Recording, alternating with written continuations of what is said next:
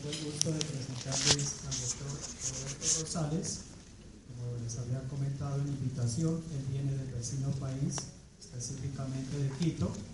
Su conferencia se denomina Logística Internacional en tope 360 grados.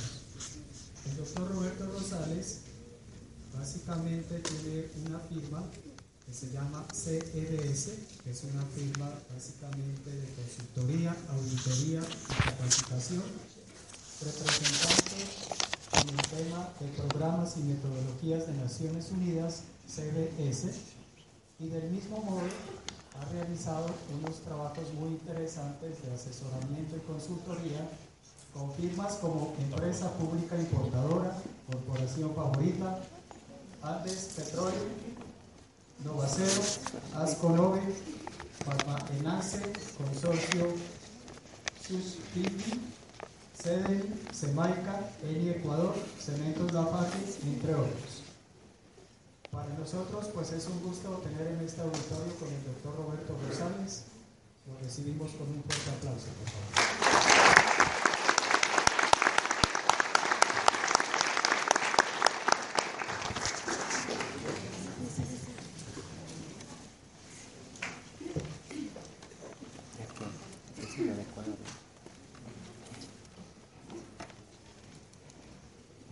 buenos días. Eh, muchas gracias a Diego, muchas gracias a, la Universidad de Nariño por la cordial invitación. Eh, como lo decía la persona que antecedió la presentación, la tecnología nos ayuda mucho, pero a veces nos genera dependencia. Tuvimos un pequeño tema tecnológico y uno de los temas de los cuales voy a hacer énfasis es de aquellas situaciones en las cuales precisamente la tecnología en ocasiones se, se, pone por encima del ser humano, sucede en casos como los que acabamos de, palpar.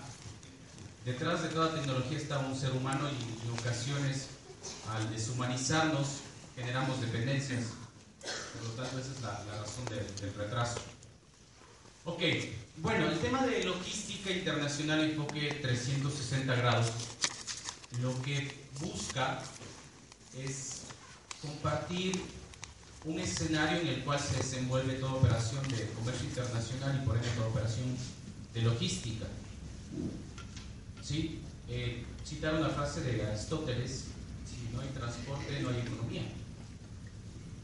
Todo el tiempo estamos sometidos a operaciones de transporte local, internacional, y la transportación es la que mueve el comercio dinamiza el comercio. Desde los orígenes de los tiempos, el transporte existe e incide, incide e influye directamente en toda operación de logística. A través del tiempo este se ha ido volviendo cada vez más importante y podemos decir que aquel que llega más rápido al mercado tiene ya una ventaja de por sí de generar y ganar negocios. Yo suelo utilizar un, un ejemplo que generalmente aplica nivel global y es el de los chicles. ¿sí?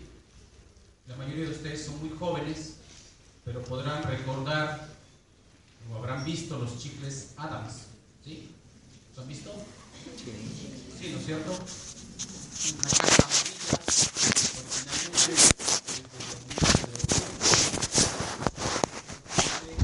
blanco y de menta. Eso desde hace aproximadamente 50 o 60 años. Las personas, que veo que hay pocas, que sobrepasan la edad de los 20, 25, 30, 40 años, me podrán dar razón que, hace 30, 40 años uno pedía un chicle y le daban el chicle Adams, la caja amarilla, donde venían los chicles cuadraditos blancos, de menta. Pero ¿qué pasa hoy en día cuando uno se va a una droguería, se va a una estación de gasolina, se va a un centro comercial, ¿sí? o se va a una tienda y uno pide un chicle? ¿Qué pasa? Te encuentras con una estantería con más de 10, 20 o 30 variedades de chicles, ¿o no? Y yo suelo decir, desde que apareció la mora azul salvaje, el mundo nos está dando una señal que ha cambiado, ¿no? ¿Han visto moras azules? ¿Sí o no? No. Y salvajes. Mora azul salvaje. ¿Sí? Entonces, si hablamos con nuestro papá, nuestro papá o nuestro abuelito y le dices, ¿quieres un chicle? Y dices, sí, mijito. Sacas mora azul salvaje. Es un infarto. Porque suena algo muy agresivo desde el punto de vista de salvaje, azul muy colorido y mora nos quedó lo natural. Entonces, ¿qué es lo que sucede? Que, que la dinámica de los negocios ha ocasionado que el ciclo de vida de los productos sea cada vez más cortos. Tenemos ejemplos todos los días. No sé si recuerden cuánto tiempo pasó desde que salió el iPhone 3 al iPhone 4 y desde que apareció el iPhone 4 al lanzamiento del iPhone 5 y al iPhone 6, etcétera, etcétera. ¿Más tiempo o menos tiempo? Menos tiempo. Lo mismo con el Samsung. Si tenemos hinchas de Samsung. ¿Ok? Entonces, ¿qué está pasando? Eh, está pasando que la dinámica, y, y lo mencionaron hace un momento, esto que conocemos como globalización, hace que yo le pueda vender a cualquier parte del mundo y a través del transporte pueda llegar a cualquier parte del mundo, pero cada vez el cliente quiere el producto más rápido. ¿Sí? ¿Cuánto es el tiempo de tránsito que hace un buque de China a Colombia? ¿Tenemos el dato más o menos? ¿Cuánto? ¿Qué será? ¿30, 35? ¿Alguien que trabaje usted relacionado con una embarcadora marítima? Levante la mano. Hay 100 dólares de premio al que conteste la pregunta. No, está bien 100, Diego. Entendió Probablemente el tiempo de tránsito actual está entre 30 y 35 días. Pero hace dos o tres años estaba entre 40 y 45 días. Del mismo puerto hasta el mismo puerto, ¿qué sucedió? ¿China está más cerca? ¿Seguros? ¿Seguros que no está más cerca? ¿Y por qué hace dos o tres años se hacía 45 días y hoy se hace 35 días? 10 días estamos hablando de más o menos 25% menos de tiempo de tránsito. ¿Qué implica eso? Llegar más rápido al mercado 25% más antes. Es decir, puedo tener 25% menos de inventario. ¿Sí? Geográficamente China sigue estando en la China, lejos, al otro lado del mundo. Mientras nosotros parece que estamos despiertos, al otro lado del mundo están dormidos. ¿Sí? Entonces, esta frase me parece que engloba muchas cosas y es la dinámica con la cual se está moviendo el mundo. ¿Sí? Esa es la propuesta de hoy en día, de, esta hora que vamos a conversar, porque vamos a tratar de analizar, revisar o abarcar los aspectos relacionados con la logística a un enfoque de 360 grados, es decir, nos vamos a parar en el medio y nos vamos a dar toda la vuelta para ver qué implicaciones tiene la logística dentro de cualquier operación de comercio exterior, de mercados internacionales, de negociaciones internacionales, etc. ¿Sí? El mundo se mueve a un ritmo acelerado. ¿Cuántas personas tiene el planeta Tierra?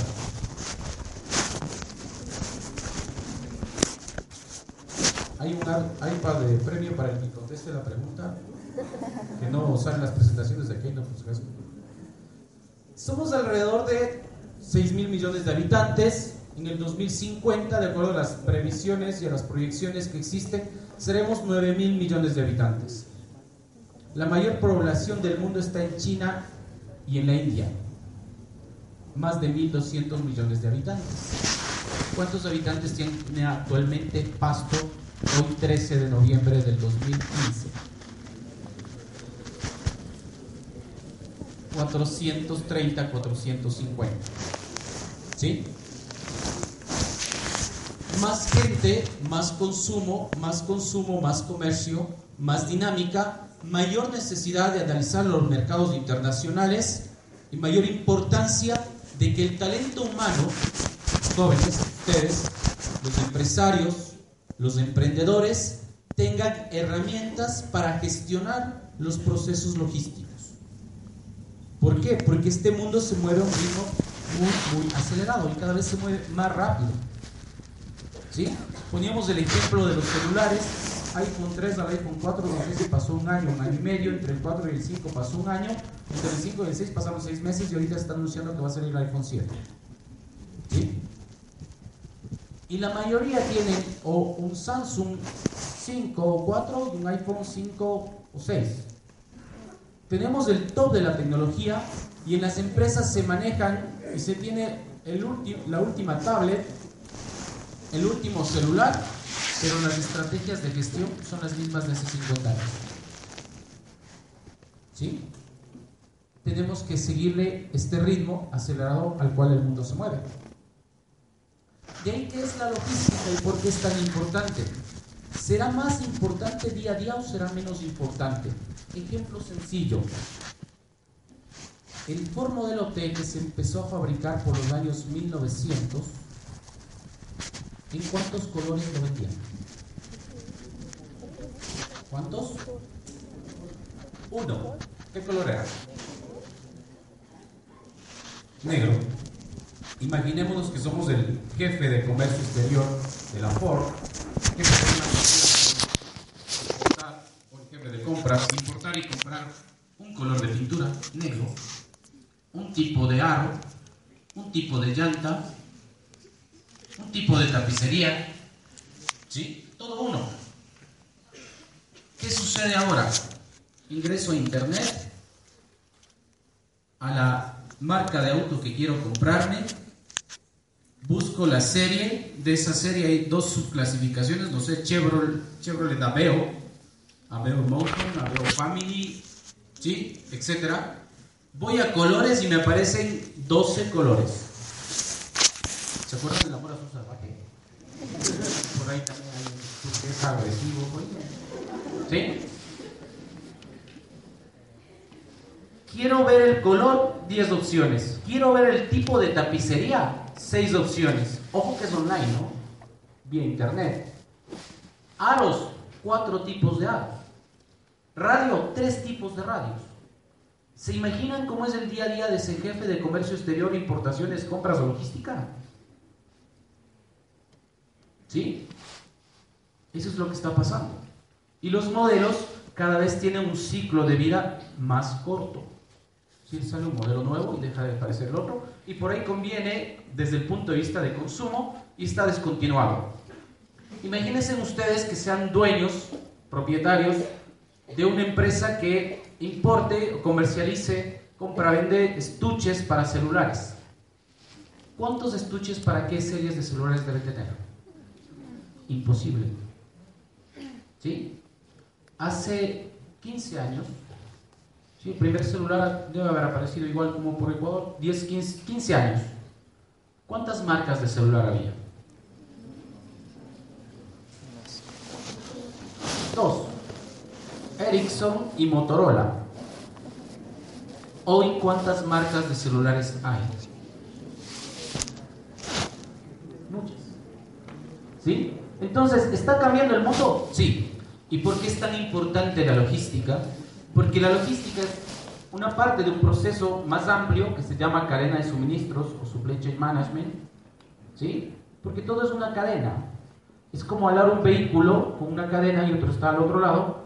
Tiene eslabones y si se rompe uno de ellos, saliendo aquí de, de pasto, la subida, se rompe el carro, se va. ¿Importa en cuál eslabón se rompa? No. ¿Importa cuánto tiempo se rompa? No. ¿Sí? Entonces la logística es esta parte del proceso de la cadena de suministros que nos permite planificar, implementar y controlar. Planificación, implementación y control. La planificación, todas las fases de todas las etapas, igual que el ciclo de, de planificar, verificar, hacer, verificar y actuar. ¿sí?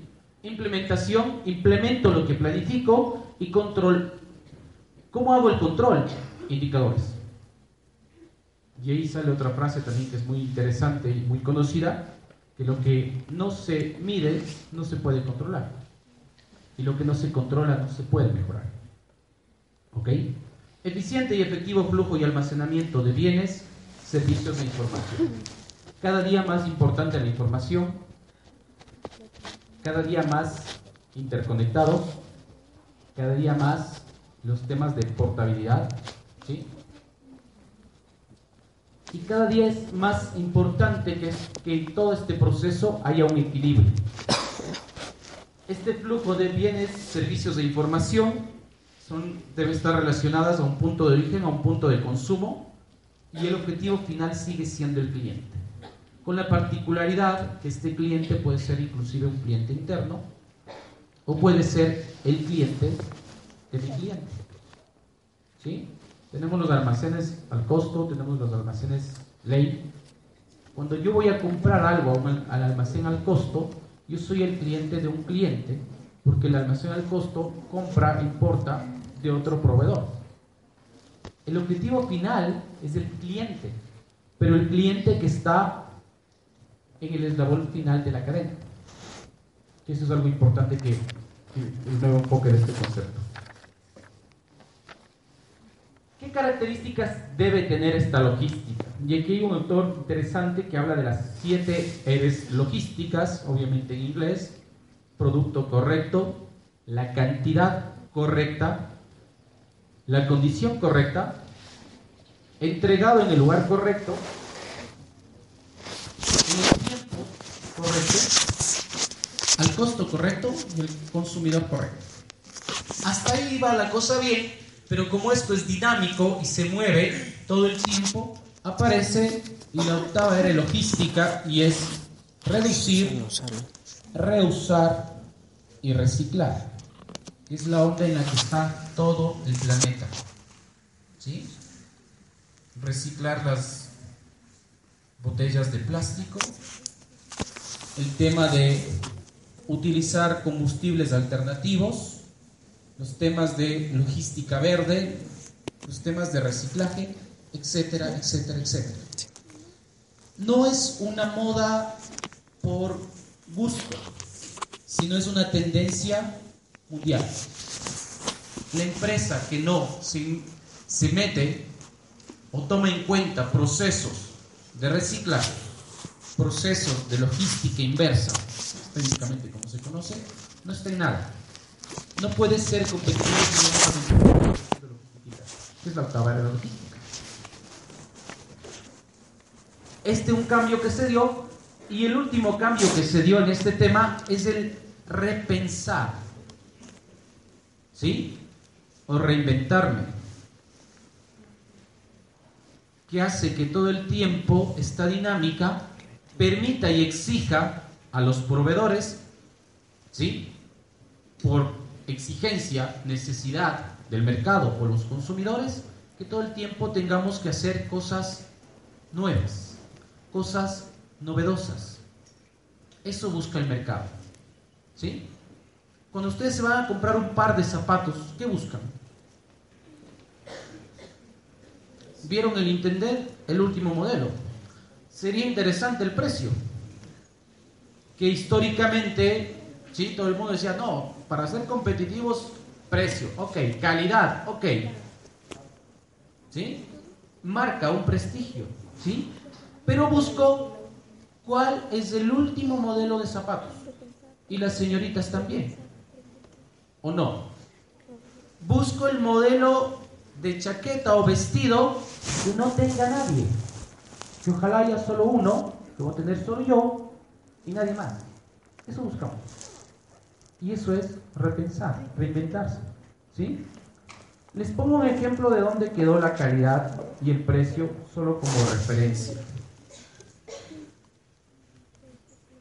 Esta botella de agua tiene un registro sanitario RSIAA 19M07493. ¿Ok? Debe tener y tiene una norma técnica ¿sí? de calidad. En promedio, ¿cuál es el costo de una botella de agua de 500 ml? 1500, 1000. Ok. Yo me pongo una fábrica la hago en una presentación similar, ¿sí? Y la saco al mercado en 800, pero sin registro sanitario, ¿qué tal me va? ¿La puedo vender porque cuesta 800? ¿Sí o no? No, porque el registro sanitario es un requisito que está alineado a la calidad. ¿Sí? Pero yo les puedo decir, pero tiene la mitad de precio. Debería tener éxito. No. Entonces, ¿qué pasó con el precio? ¿Qué pasó con la calidad? La calidad es una especificación que permite cumplir requisitos que en algunos casos son obligatorios y en otros son opcionales, pero los pone el mercado. Nadie sale al mercado a decir yo vendo un producto de mala calidad. Nadie. ¿Sí? Y vamos a ver qué pasa con el precio. Este ejemplo, que lo voy a poner, aplica mucho, pero está enfocado a, las señoritas, a las señoras, ¿sí? Que van a comprenderlo al 100%. Los hombres no lo vamos a comprender al 100% porque no es, no es nuestra realidad. El tinte para el cabello, ¿sí? Se llama tinte para el cabello, ¿no? ¿Sí? Ok. Cuando una señorita o una señora compra tinte para el cabello? ¿Cuándo? Cuando va a salir de fiesta, cuando se casa, ¿sí? El ex enamorado con la peor amiga, ¿sí? ¿Ok? Para dar pique. Pero es un bien, es un producto, el tinte de cabello, que tiene, generalmente tiene una marca, marca X, Y, Z, y un código de color, 1, 2, 3. Ok, si van al, al, al, lugar donde normalmente lo compran y llegan a la percha, y hay todas las series, pero no hay la de, ustedes, ¿compran o no compran? ¿Sí o no? No. Normalmente no. Porque es el tono de color de cabello que siempre he usado. Es el tono de cabello que me queda bien después de probar como algunas opciones entre 100 y 200, no son muchas. Pero no lo compro. Y si el señor del almacén le dice, mire, no ha llegado, sí, problema de retraso, logística o lo que sea, pero mire, allá enfrente hay el producto, sino que es un poco más caro. Cruzan la calle, llegan y en efecto el producto hay. Cuesta 30% más. ¿Compran o no compran? Sí. Sí se escuchó, ¿no? ¿Se acuerdan que dije que los hombres no vamos a entender tanto por qué este ejemplo? Si lo compran, cuesta 30% más, pero se lo compran. ¿Por qué? ¿Se acuerdan la calidad? ¿Se acuerdan el precio? ¿Dónde quedó esa calidad y dónde quedó el precio? El precio. Lo que, lo que el mercado busca, lo que el cliente busca, se llama disponibilidad. ¿Ok? Las entradas para el partido de fútbol Deportivo Pasto, no sé, ¿con quién? Con, no sé, Atlético de Medellín. Digamos. Si las compro con tiempo de anticipación, las compro en X valor, pero si las voy a comprar a la reventa, pago más. ¿Por qué? Porque es el tiempo, es la disponibilidad. Lo que se negocia ahora es tiempo. Adicional a las otras variables. No puedo sacar al mercado un producto que no tenga calidad. No puedo sacar al mercado un producto que no sea competitivo, que no tenga buen precio, que no pueda entregar a tiempo, ¿sí? etcétera, etcétera, etcétera. Es por eso que esta dinámica cada vez tiene más importancia. ¿Cómo logro que el cliente, o cómo logro que llegue a tiempo los productos o que haya disponibilidad de los productos, es a través de la logística. ¿Sí estamos? Ok. ¿Cómo ha evolucionado esta logística? En los años 60 y 70 hablábamos de, de áreas fragmentadas, probablemente les suene muy similar, en Latinoamérica el fenómeno es igual. Las empresas siguen teniendo departamento de compras, de ventas, de planificación, de ingeniería, de marketing, de contabilidad, etcétera, etcétera, etcétera. ¿Sí? y tienen indicadores y a fin de año el de ventas dice yo logré el 100% del presupuesto y es feliz y cobra comisión. Y el de compras dice yo no logré el 50% de, de abastecimiento y no cobro bono y encima de eso todo el mundo me reta, ¿sí? me cuestiona y me presiona y tengo que trabajar de lunes a domingo hasta las 8 de la noche. A la final la empresa gana o pierde. Normalmente en ocasiones gana, en ocasiones no gana tanto. Pero ¿de qué hablamos? Si esto dijimos que era una cadena y son eslabones interconectados y el uno depende del otro, el de compras lo que hace es traer la materia prima, los insumos que fabrica producción para que salga un producto que ventas vende. ¿Sí? Diríamos, si hay una logística de entrada, materias primas, insumos, hay un proceso productivo o comercialización y hay una logística de salida, ¿cuál será la fase más importante de la logística? ¿La entrada, el proceso o la salida? ¿La salida? Exacto, todos. ¿Y por qué gana comisión el de ventas y no gana comisión el de compras? Si el de ventas vende más, a un porcentaje de rentabilidad, la empresa gana más. Si el de compras compra mejor, genera ahorros, ¿la empresa gana? ¿Sí? ¿Y por qué no gana comisión el de compras? Esa estructura, como, como la ven ahí, fragmentada, es de los años 60, 70. En los años 80, a nivel mundial, hablamos, la evolución fue hacia temas de centrarse en la calidad. ¿Quién les el ejemplo? En los años 90 empezamos a hablar de integración total, centrada al cliente, enfocada al cliente, pero lo que actualmente está de moda o lo que actualmente genera mayores resultados a nivel mundial son las redes logísticas globales.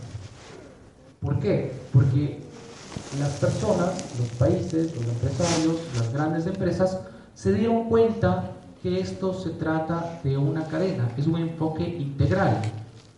Yo llamo a las 12 y 30 del día en la empresa nadie contesta el teléfono porque está en el almuerzo, se perdió una venta. Que depende del área de recepción. ¿Sí?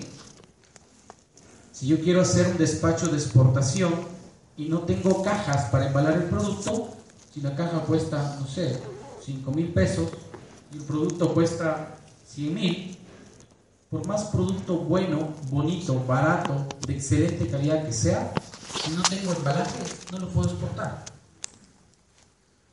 Entonces, ¿qué tenemos? Que es, esto es una red logística global que se basa en la creación de valor logístico y obviamente empiezan a aparecer los operadores logísticos de cuarta parte o las entregas inclusive puerta a puerta.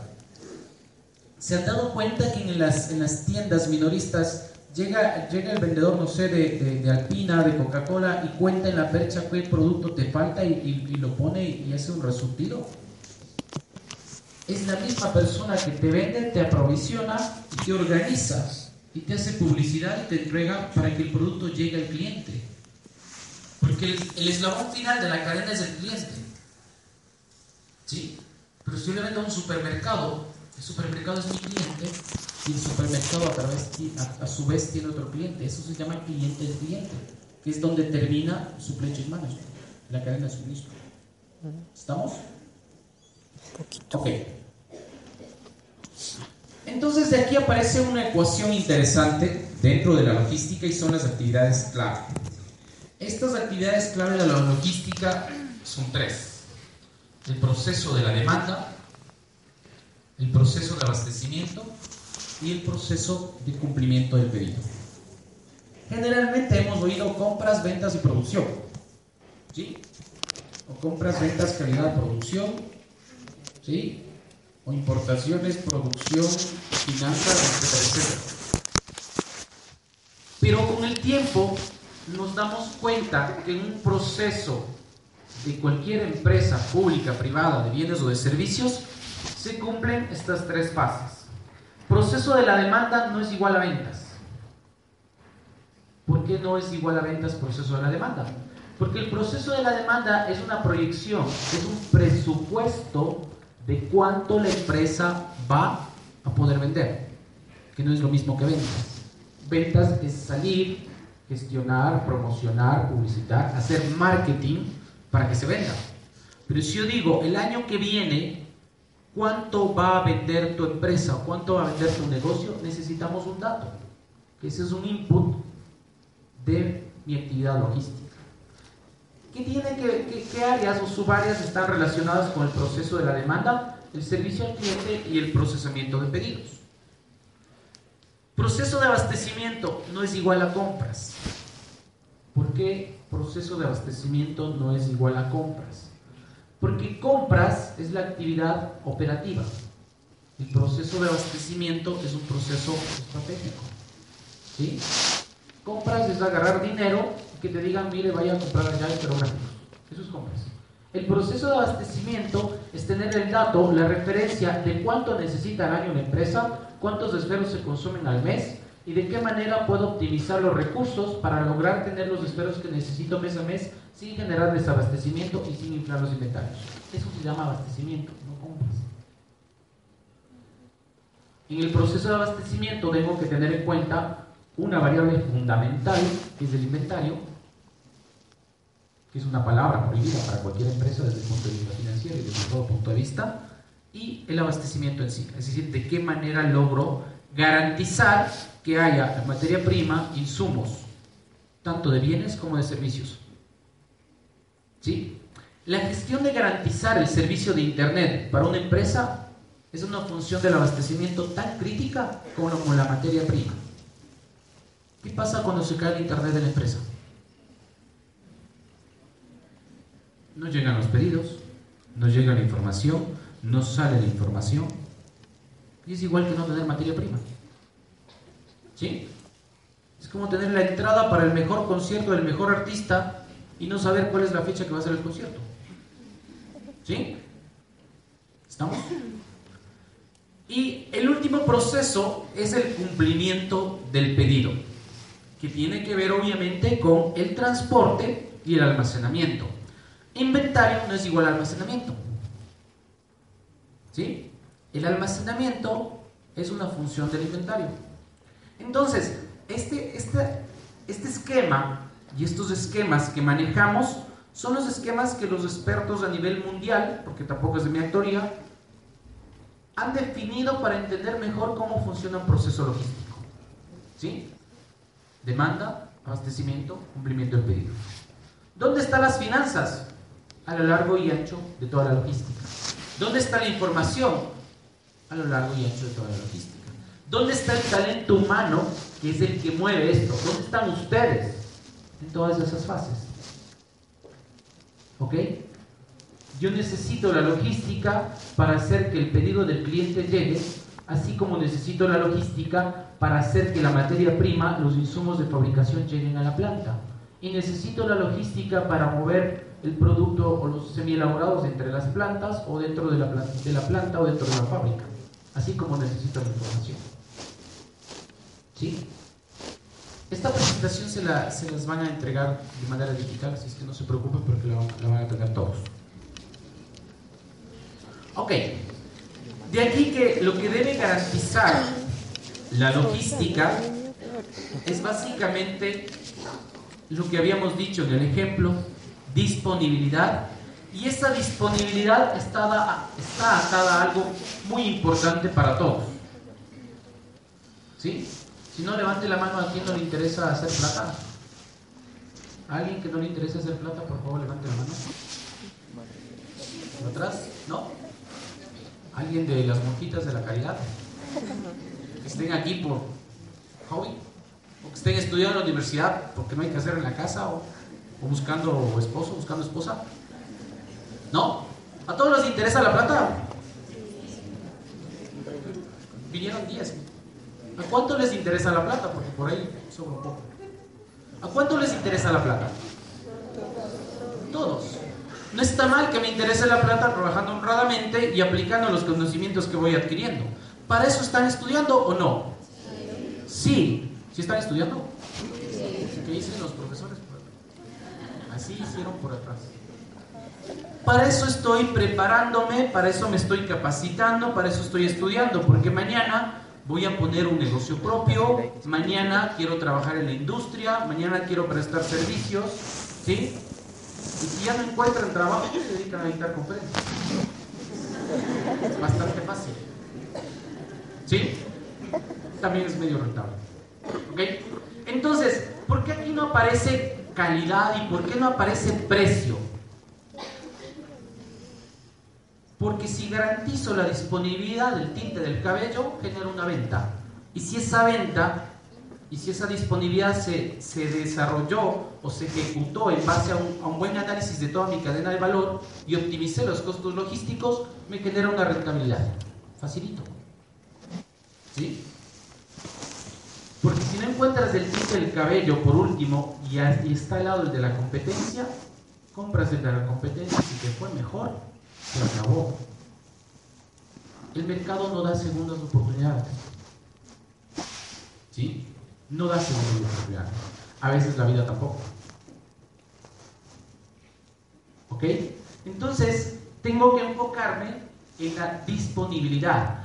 Ahora, no me sirve que para que el producto esté disponible, dar la orden gerencial y decir, no importa lo que cueste, que llegue el producto.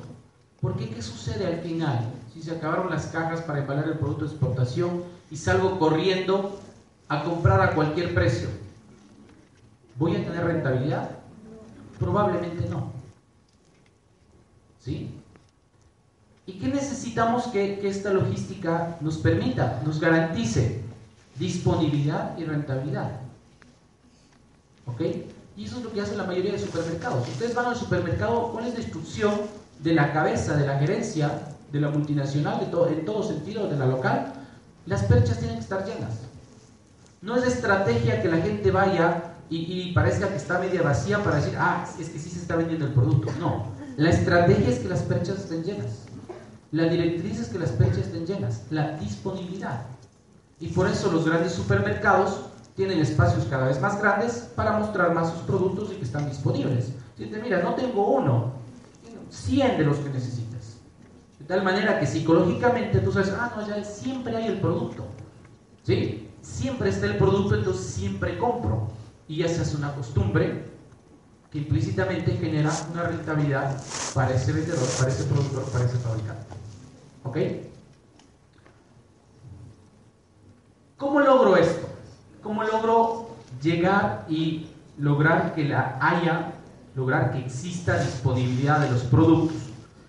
Siendo más competitivo, aplicando un esquema de logística competitiva que se basa en tres ejes importantes. Necesito buena infraestructura para transportar los productos y tener como complemento servicios que me permitan ¿sí? complementar esta infraestructura. Entonces, no, no solo necesito buenas carreteras, no solo necesito buenos camiones, sino también que necesito que los conductores también tengan cierto nivel de conocimiento o cierto nivel de especialización o cierto nivel de, de enfoque claro de qué significa. Porque a veces el, el, el, señor del camión es feliz teniendo el camión más nuevo, el del año, ¿sí?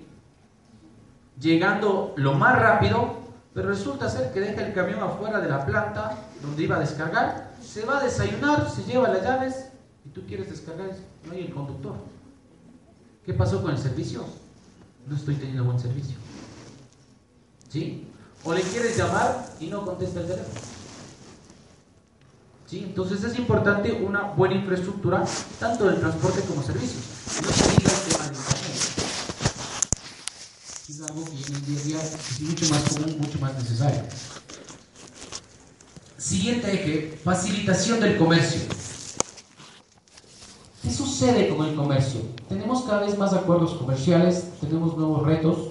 Tienen ustedes un convenio con la Unión Europea, un tratado de libre comercio con la Unión Europea. Tienen un tratado de libre comercio con los Estados Unidos, muy interesante. Se necesitará más gente profesional mañana capacitada. ¿Sí? Y necesitamos que ese factor diferenciador que ustedes, con el cual ustedes salen al mercado, sea cada vez mucho más diferenciador, a lo positivo. mayores capacidades, mayores habilidades, mayores conocimientos, mayores herramientas.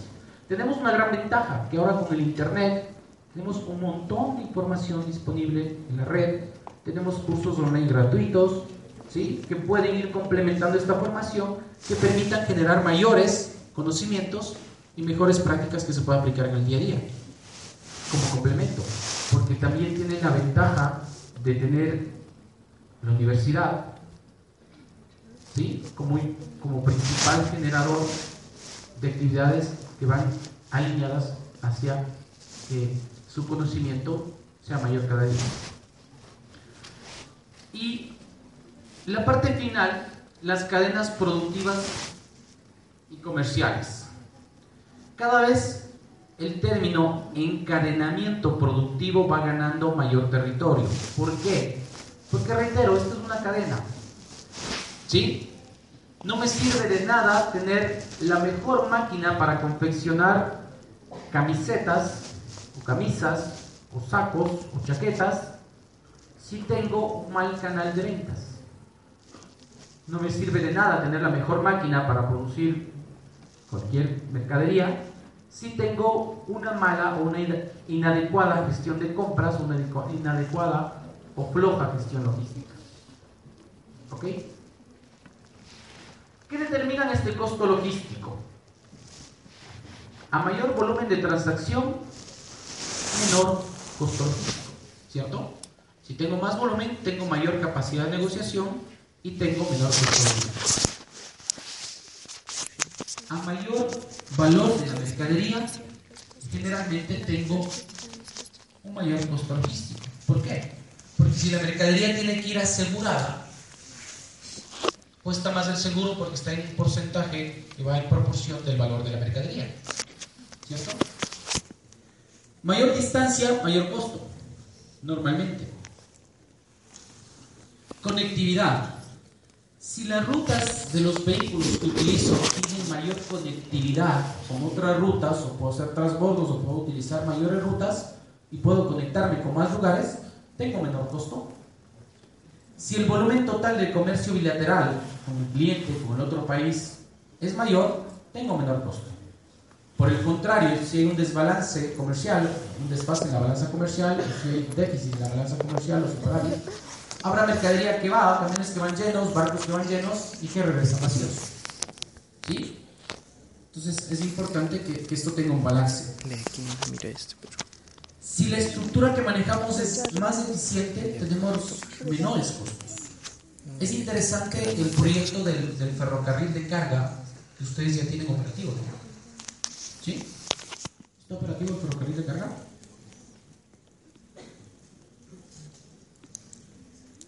Se anunció que hay un proyecto de ferrocarril de carga que está empezando a gestionar transporte hacia los puertos. ¿No? Les dejo la inquietud. Porque si no me equivoco ya está funcionando. ¿Ok? El costo del transporte por ferrocarril es el más barato. ¿Cuál es el más caro? El aéreo. El segundo más caro, el terrestre. Después, marítimo. Y el más barato es ferrocarril. Es 10, 7, 4, 1. Si en avión cuesta 10, ¿sí? En camión cuesta 7, en barco cuesta 4 y en ferrocarril cuesta 1. Es más o menos una, una referencia a nivel mundial de, de cuál es el costo de transportar por avión, carretera, barco y tren. 10, 7, 4, 1. ¿Ok? Asimetría en el acceso de información. Si no puedo acceder a la misma información, si no tengo la misma velocidad de conectividad, si no manejo los mismos recursos informáticos, tanto entre clientes, tanto entre proveedores, tanto de bienes como de servicios, obviamente voy a tener un costo mayor logístico, ¿no? ¿Sí? Porque obviamente no nos podemos comunicar a la misma velocidad o no podemos manejar las mismas plataformas informáticas o infraestructuras de información. Entonces, ¿qué efectos positivos y negativos tiene el costo logístico? ¿Sí? Al tener un bajo costo de transacción, puedo generar un mayor flujo comercial. Puedo mover más cosas porque tengo menos costos. y lo que se conoce también como economía de escala. Más volumen, menos costo. Al tener más volumen, menos costo, demando más servicios logísticos, que me permite tener más negocios para el operador logístico. ¿Mayor tarifa o menor tarifa? Menor o mayor. Si le doy más trabajo a la empresa de transporte, ¿qué me va a hacer? ¿Me va a bajar el precio o me va a subir el precio? Me va a bajar. Tengo mayor poder de negociación. Lo que queremos y lo que buscan los negocios es que sean a largo plazo y sean permanentes en el tiempo. ¿Sí? Entonces, si alguien me dice, te voy a dar carga o te voy a dar trabajo para que me prestes servicios durante un año, no es lo mismo que me diga, te voy a dar trabajo o que me prestes servicios durante un mes. ¿Sí? Mayor demanda de servicios logísticos implica mayor escala del negocio de transporte y en ocasiones puede ser necesaria la adquisición de flota propia hasta cierto nivel en el cual puedas mover va a estar en función de los costos fijos y variables que tengas. En cambio, ¿qué efecto negativo del costo logístico tiene el no tener volumen? ¿Sí? Al tener un alto costo en transacción, al contrario de mover más, puedo mover menos. Y a veces la restricción que tengo es el flete o son los servicios logísticos. Lo que pasa con China.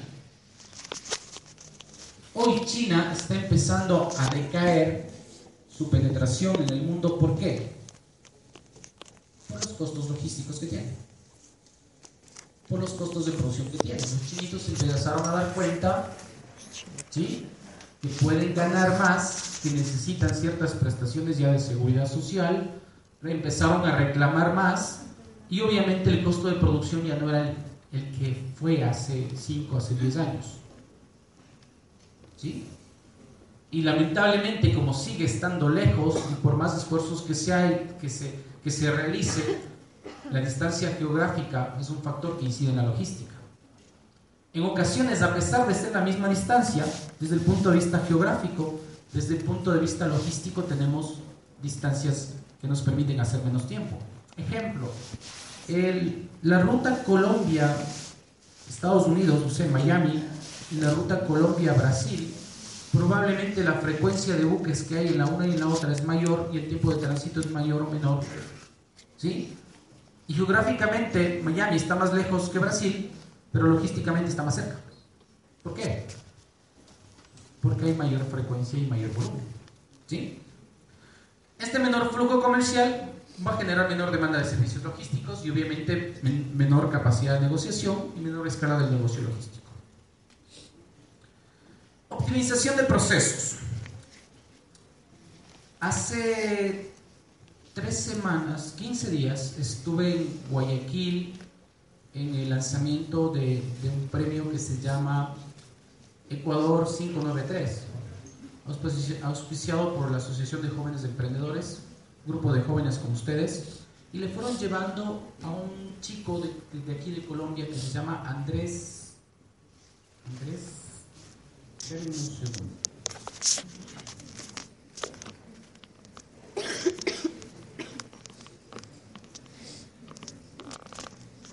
Él fundó una empresa mientras estaba estudiando. Andrés Barreto. ¿Han escuchado hablar de él? ¿Quién ha escuchado hablar de él, de Andrés Barreto? Estamos en Colombia, sí. Estoy empezando a dudar. Me preguntas de Colombia y del ferrocarril. Andrés Barreto actualmente tiene 24 años y tiene en su cuenta 35 millones de dólares. Sus primeros 3 millones de dólares los hizo a los 21 años. ¿Alguien tiene más de 21? Levante la mano a los que tienen más de 21. 4. Eh, ¿Puedes indicar tu estado de cuenta? ¿Tienes 3 millones de dólares? ¿No? 2.900. Ok, está bien, no hay problema. Está cerca, 2.900. ¿Cómo los hizo? Y les cuento esta historia porque me pareció muy interesante, porque eh, lo llevaron como un caso de éxito. Él estaba estudiando en Estados Unidos y él decía, textualmente decía, no, no estaba estudiando en Harvard, él estaba estudiando en un pueblito pequeño donde inclusive el acceso a internet no era tan bueno. Sí, ya le tomé. él empezó a diseñar aplicaciones para descargar música. La, la primera se llamaba Groove, Groove Shark. ¿Sí? ¿Lo escuchado? ¿Cómo? ¿Por qué la creó? La creó porque él extrañaba la música. En Estados Unidos no tenía acceso a la música que le gustaba, que era la música andina. Y empezó a desarrollar esta plataforma de Groove Shark. Y decía algo que me pareció muy interesante, porque él decía, no contraté a los mejores ingenieros de tecnología que había en la universidad, porque me di cuenta que los mejores ingenieros de tecnología tenían ese factor a su favor, pero no tenían mucho liderazgo. Entonces lo que hice fue contratar a personas que tengan como fortaleza el liderazgo a pesar de que técnicamente no sean tan buenos. Porque decía, un líder te puede llevar a lugares diferentes. Alguien con muchos conocimientos es llevado a esos lugares diferentes por un líder. Interesante escucharlo de una persona de 24 años con 35 millones de dólares.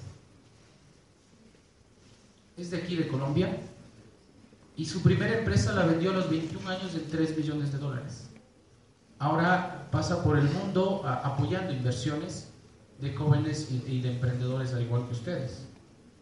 Y, me pareció muy interesante y rescataba esto porque dijo algo que me, que me, llegó mucho. Dijo, no puede existir un proyecto empresarial, no, no, ninguna empresa, ningún emprendimiento puede generar resultados favorables si no se relaciona directamente con temas tecnológicos. ¿Sí? Entonces, dicho por una persona de esa edad, ¿sí? Y con ese resultado tangible, que es reconocido a nivel mundial, es colombiano, estoy seguro que ya se van a acordar, es muy interesante.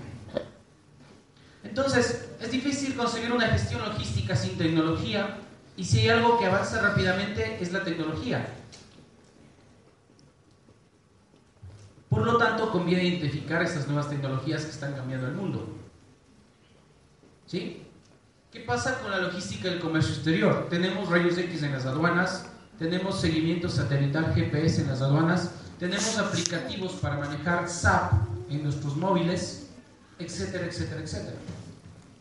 ¿Sí? Entonces, ¿qué pasa con la logística? Que día a día la tecnología va a seguir avanzando, pero detrás de estos procesos siempre van a seguir seres humanos, van a seguir personas. De ahí que es importante lograr este equilibrio entre la tecnología, que es una importante aliada de todos los procesos logísticos. ¿Qué es lo importante al usar la tecnología? Recuerden que estamos haciendo un 360, ya empecé por, por la parte teórica la logística, la parte conceptual, ya me pasé a los clientes, me pasé a los proveedores, ahorita estoy en la tecnología. Importante cuando vamos a automatizar. Procesos simples, estandarizados, ¿sí? sistematizados y mecanizados. ¿Qué es sistematizado? Un sistema es una forma de hacer las cosas. ¿Sí? No que un día le hago de una forma y otro día le hago de otra forma. Es lo que se llama metodología. Debo tener una metodología para manejar procesos logísticos. Y el tema de la automatización. ¿Sí? Códigos de barras, por ejemplo, radiofrecuencia, por ejemplo. ¿Cuántas empresas de pasto tienen radiofrecuencia? ¿Aquí hay Ranza? Eh.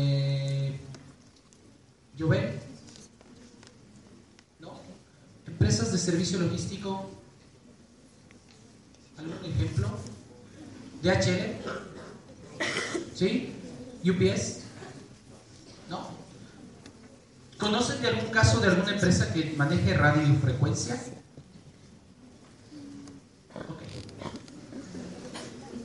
¿Qué es lo interesante? Que, esta información de estas metodologías de manejo la pueden encontrar en internet. Voy a poner un video, un ratito, de un minuto para que vean cómo están las cosas desde el punto de vista tecnológico. ¿Sí? Este dato lo saqué de esta página que es Retail Marketing de Ignacio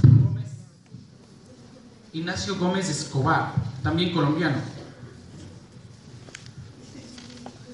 Y Esta- en, esta lámina dice cómo consumimos antes y actualmente. Antes recogías los productos en la tienda, ahora los envíos son gratuitos. Antes obviamente hacías una relación con la persona que te vendía, ¿no? Y le gusta este, mire, ponga, se le queda bien, ta, ta, ta, ta, ta. Ahora dice el 71.4%, este es un dato de Colombia, ojo, prefiere los envíos gratuitos a casa. 71.4. De cada 10 personas, al menos 7 quiere que le envíen a su casa. Solo el 19.2% prefiere recogerlo en la tienda. Confianza en el vendedor versus búsqueda online. El 72% hace sus búsquedas de sus productos a través de su smartphone o a través de su tablet. Hay algunos que están buscando productos, por ejemplo, ahorita. ¿Cierto? No están chateando con el enamorado, están buscando productos. ¿Sí?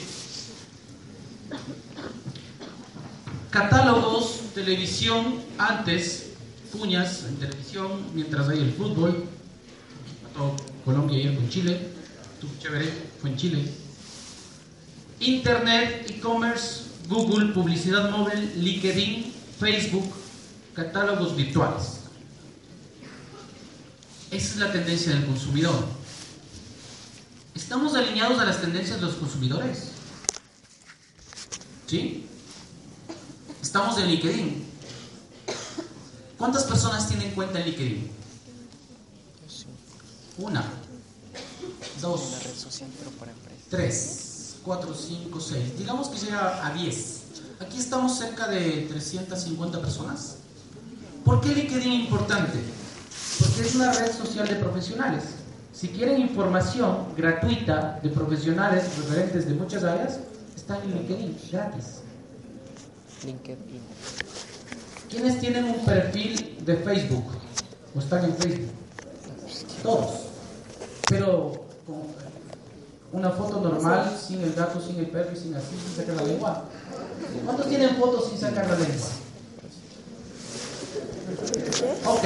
¿Cuántos tienen una dirección del correo que dice por ahí gatitasalvaje.com? Hotmail, Gmail o Yahoo. O el más tupo de pasto arroba gmail.com. Porque es muy interesante, ¿sí?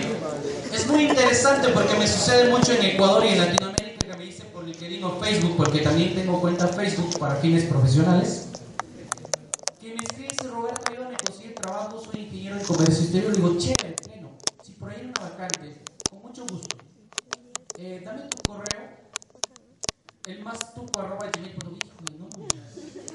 ¿Te imaginas que, que, un, que alguien que haga selección o, o ¿sí?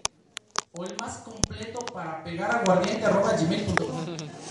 ¿Crees que te contraten o te llamen a la entrevista? Está difícil, ¿no?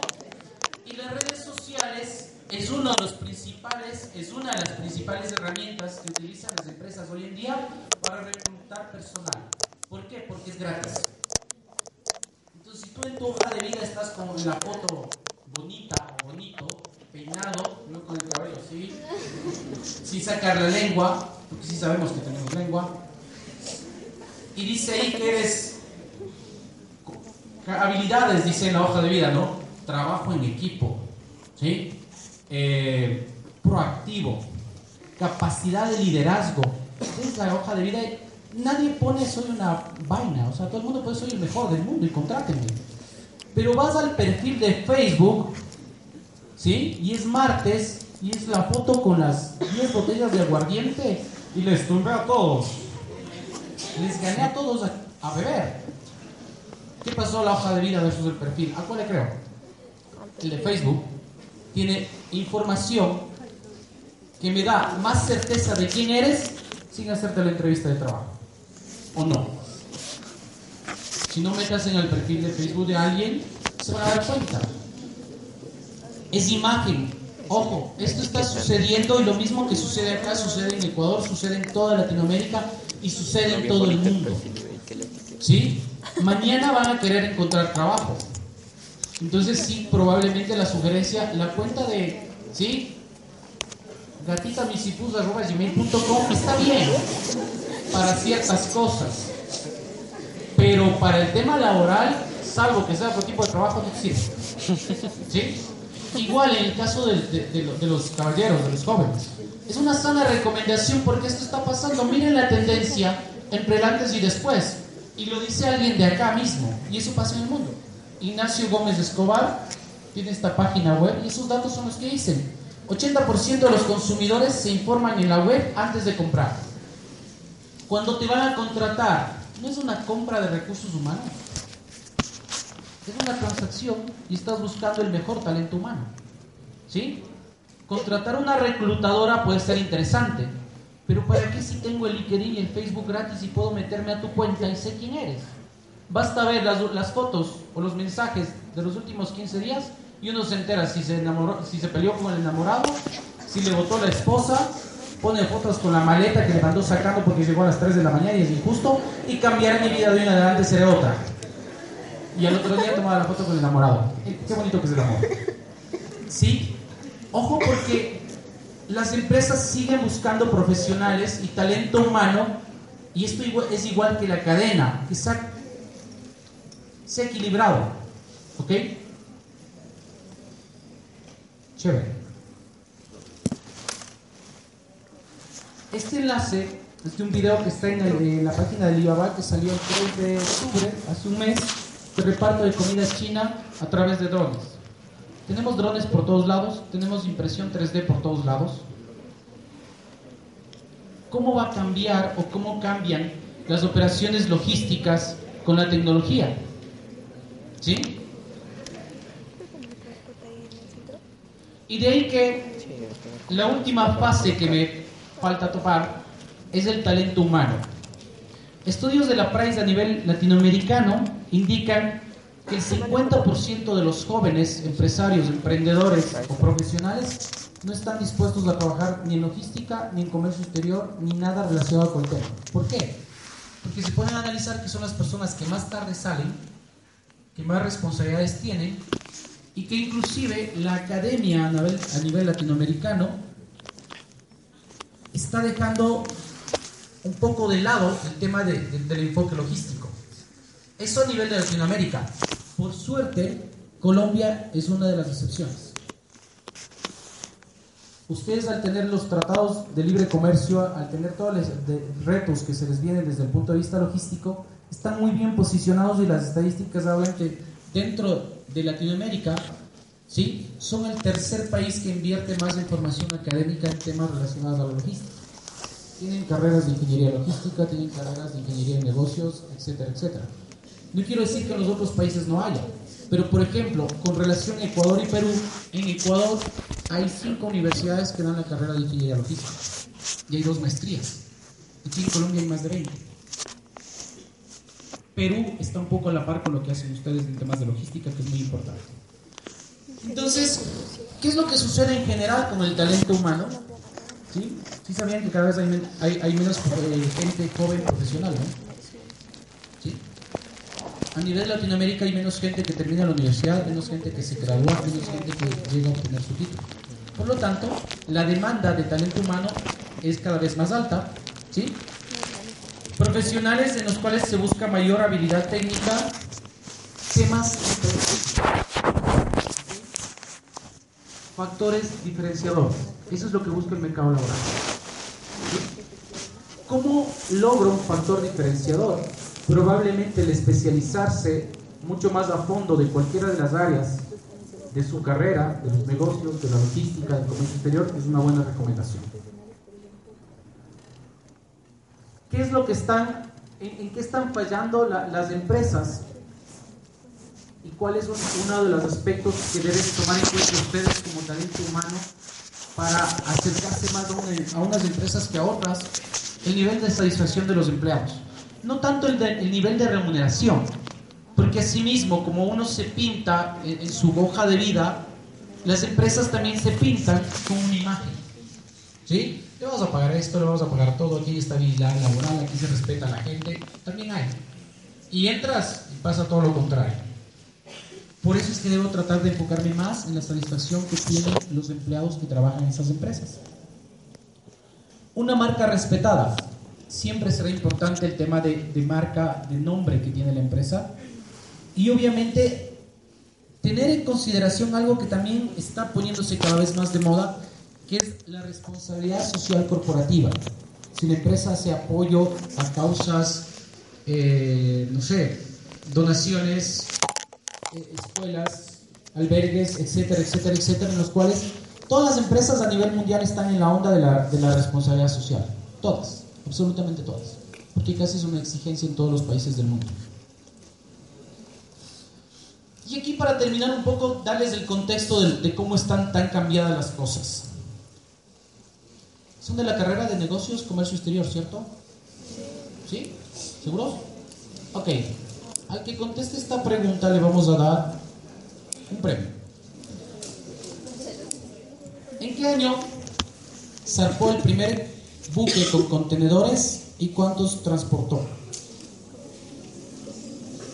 Fue en Estados Unidos, desde el puerto de New Jersey hasta Houston. Tenemos una libretita chévere de cortesía de CBS y dentro de la libretita viene un cheque. Sí. Perdí la credibilidad, por hacer la frontera no me cree nadie ahora. ¿Cuántos? ¿Cuántos? ¿En qué año creen? No se arriesga nadie. ¿Qué año? A ver, les ofrecimos 100 dólares lo que hicieron. Les ofrezco esto, no quieren. ¿Qué les ofrezco? ¿Entradas para el cine? ¿No? ¿No? ¿Trabajo?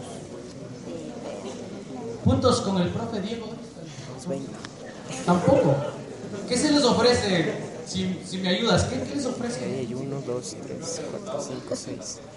6 contenedores. Sí, está bien, los 100 dólares. Tenemos una donación de 100 dólares más. Muchas gracias. ¿Cuál es? Alguien que se arriesgue. Sí, te levantaste. Ok, chévere. Me parece muy bien. Un aplauso para la compañera. ¿Sí?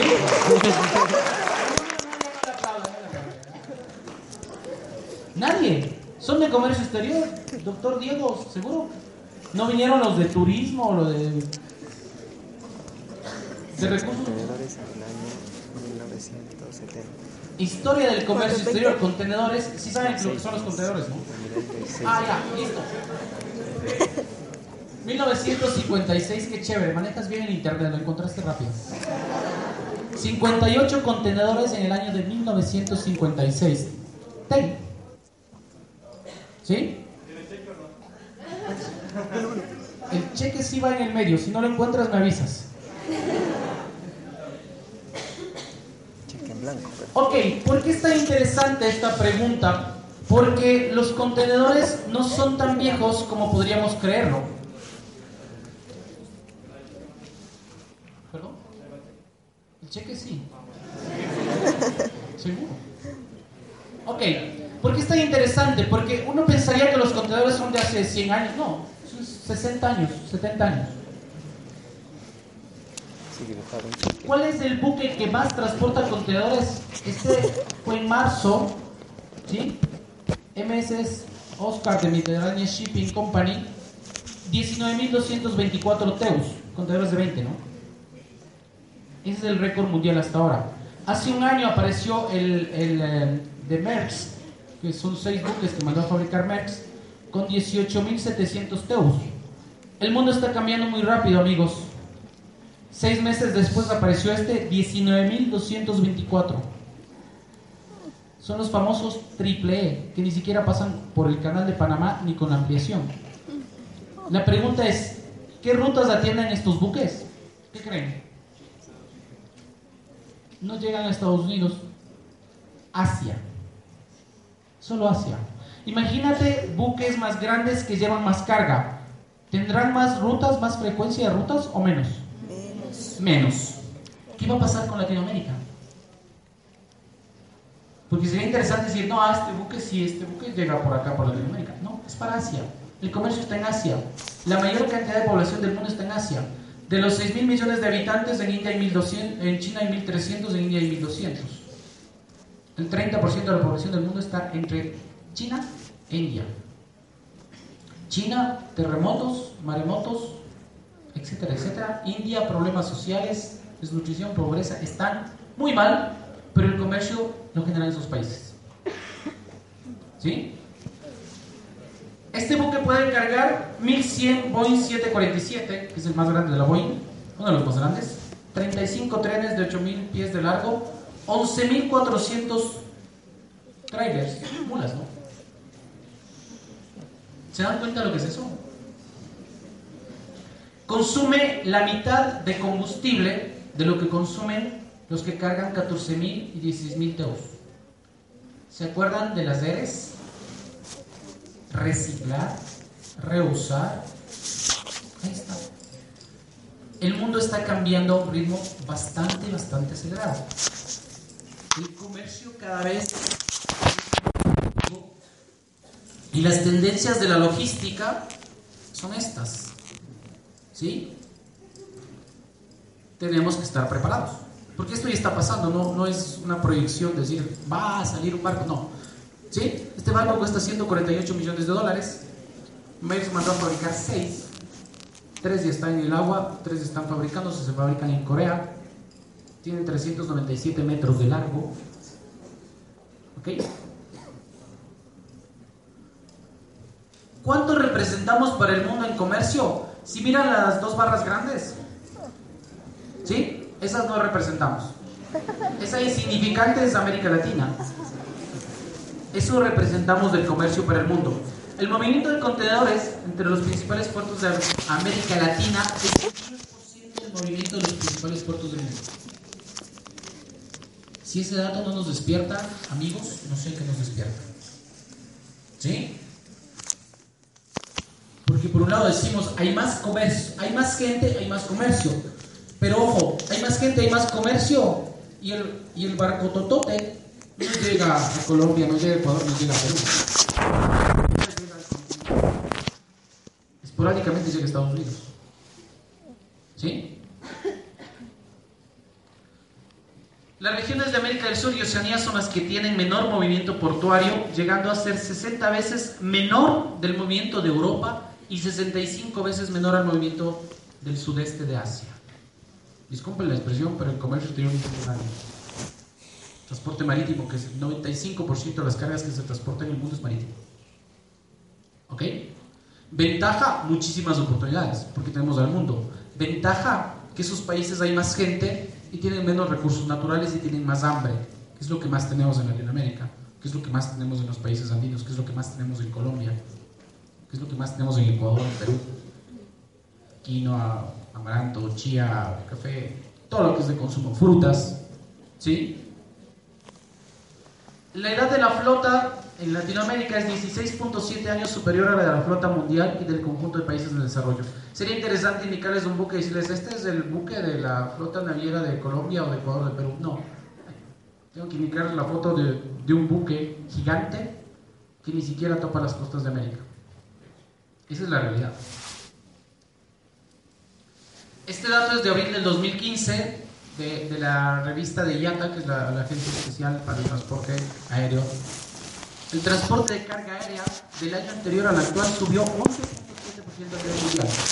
Es decir, ¿hay más comercio? Sí. ¿Ok? Hablo de transporte de carga, no hablo de pasajeros. Carga. La cuota del mercado del movimiento de carga por región, en términos tonelada kilómetro transportado, que es la fórmula del GTK, 38.7% Asia-Pacífico.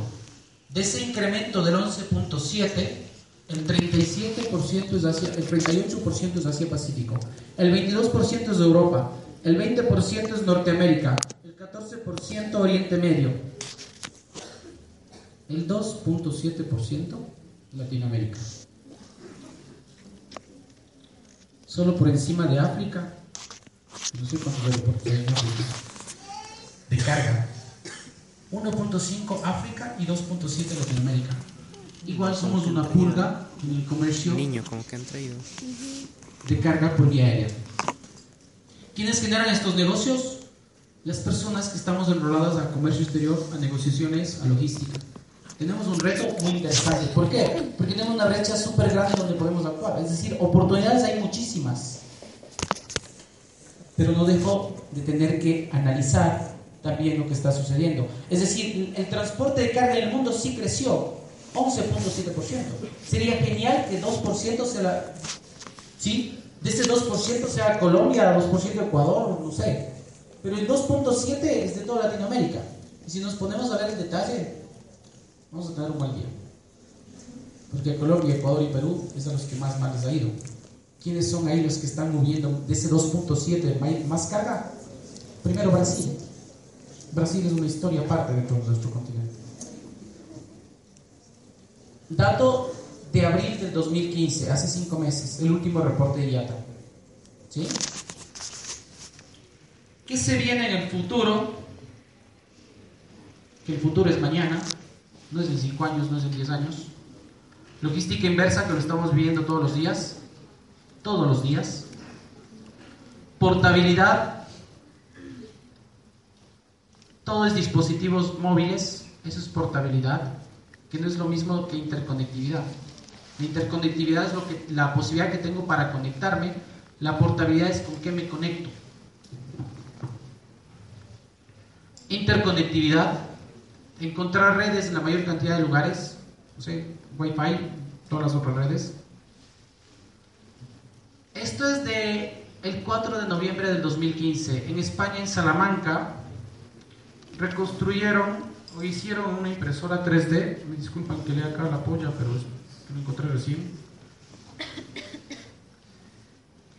En España hicieron en una impresora 3D, esta, la caja torácica es de titanio. Una persona de 54 años sufrió un accidente y le hicieron en una impresora 3D lo que ven ahí. Hace nueve días, 4 de noviembre del 2015. Impresora 3D de titanio, ahí está. ¿Está cambiando el mundo? Parece que sí, ¿no? Si no hacemos algo y seguimos quietos, la ventaja la van a tener quienes hagan algo. Con eso termino, no sé si tengan preguntas, inquietudes, dudas.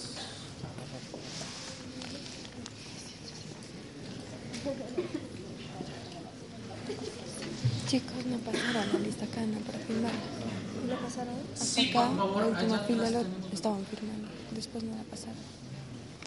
Hace rato. Gracias, ya te acercamos el micrófono. Sí, al final una persona.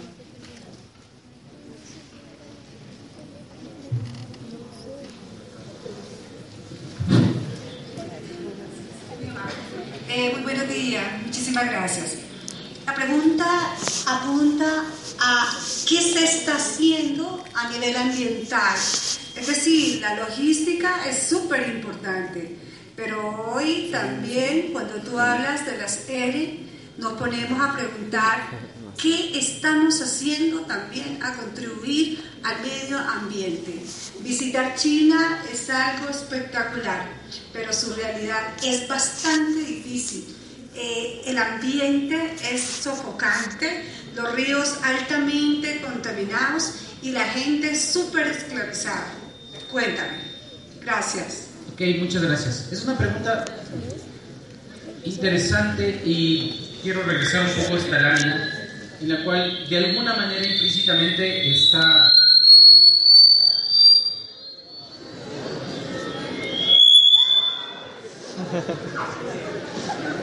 es para que se despierte.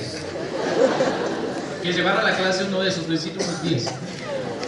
Eh, creería reitero creería que aquí debería haber una lámina que diga logística verde. Creería. Eh,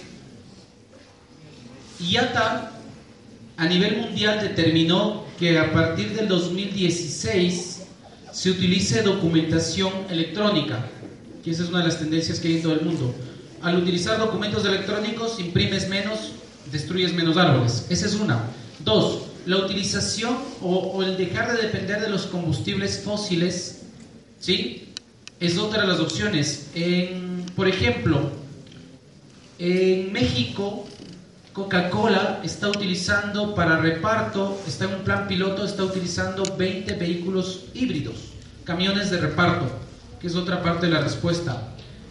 En el tema de transporte internacional por carretera, en Suecia hay un plan piloto de una línea de 20 kilómetros con vehículos igual totalmente eléctricos, que es una energía más limpia. ¿no? Hay disposiciones eh, reglamentarias de temas de etiquetado. Algunos saben que para llegar a la Unión Europea yo no puedo utilizar tinta en las etiquetas que no sea biodegradable. Es decir, muchas regulaciones están enfocadas ya no al producto, sino a los envases y embalajes. Desde el 2007 hay la normativa, la NIF 15, que exige el tratamiento térmico a los embalajes de madera para evitar las plagas y obviamente evitar contaminación y daños medioambientales. Eh, la verdad, la, moda, la tendencia es hacia el tema de, de, logística inversa desde ese punto de vista y hay medios alternativos para, para incluso este tema del 3D es, es algo muy interesante porque hay piezas metálicas que son reemplazadas por, por, otras, por otros materiales que son más amigables con el medio ambiente. Y no se sorprendan si mañana, eh, como por ejemplo en Ecuador, en Ecuador se empezaron a eliminar los subsidios a los combustibles. Y es algo que con el tiempo yo a veces ponía de ejemplo. Les decía, ¿qué va a pasar con los costos logísticos si su camión que consume X galones de gasolina tenga que pagar el precio real? Eso que, le poníamos como ejemplo de qué podría pasar y está pasando. Se está eliminando el subsidio de los combustibles. Los vehículos híbridos de Ecuador pagan impuestos, los otros vehículos pagan casi 70-80%. Hay muchas iniciativas a nivel mundial que no son modas, sino son exigencias. Otra de las razones por que la China ha declinado su penetración en el mundo es justamente el cumplimiento de esas normativas. Que claro, que de la teoría a la práctica es como hablar por celular y conducir. Es ilegal, tiene una multa fuerte, pero todos lo hacemos. Entonces, llegar al empresario, llegar a la totalidad de empresarios a que cumplan al 100% la normativa, es igual que todas las normativas. Pero, pero sí hay un capítulo aparte de logística verde que es muy interesante y hay iniciativas lideradas por las Naciones Unidas, por la OMC, eh, por los organismos internacionales para que éstas se cumplan. Y hay compromisos asumidos respecto a documentación, respecto a los combustibles, respecto a materiales, básicamente. No sé si hay alguna otra pregunta. ¿Estaría contestada la pregunta? Con gusto. Ok, si no hay más preguntas, eh, agradecerles. ¿sí? Eh, la presentación se les va a pasar. Si necesitan alguna información, estoy en WhatsApp y si es que es algo que pueda contestar por WhatsApp, lo suelo contestar. Eh, mi correo electrónico igual y la presentación también se las voy a dejar con mucho gusto, la original. Tenía algunos enlaces que los van a poder ver que lamentablemente tuvimos algún desfase que es mi responsabilidad 100%, que no me permitió presentar la, la original, que es 99% igual a esta. Muchas gracias y un gusto conocerlos.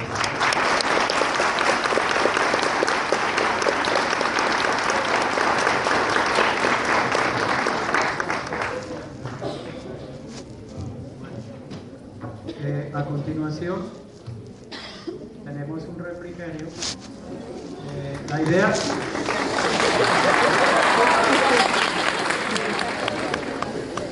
la idea es que por demoremos 15 minutos en la degustación del refrigerio, porque luego vamos a tener la otra conferencia. Entonces, les sugiero que salgan y tomen su refrigerio y regresen en 15 minutos. profesor.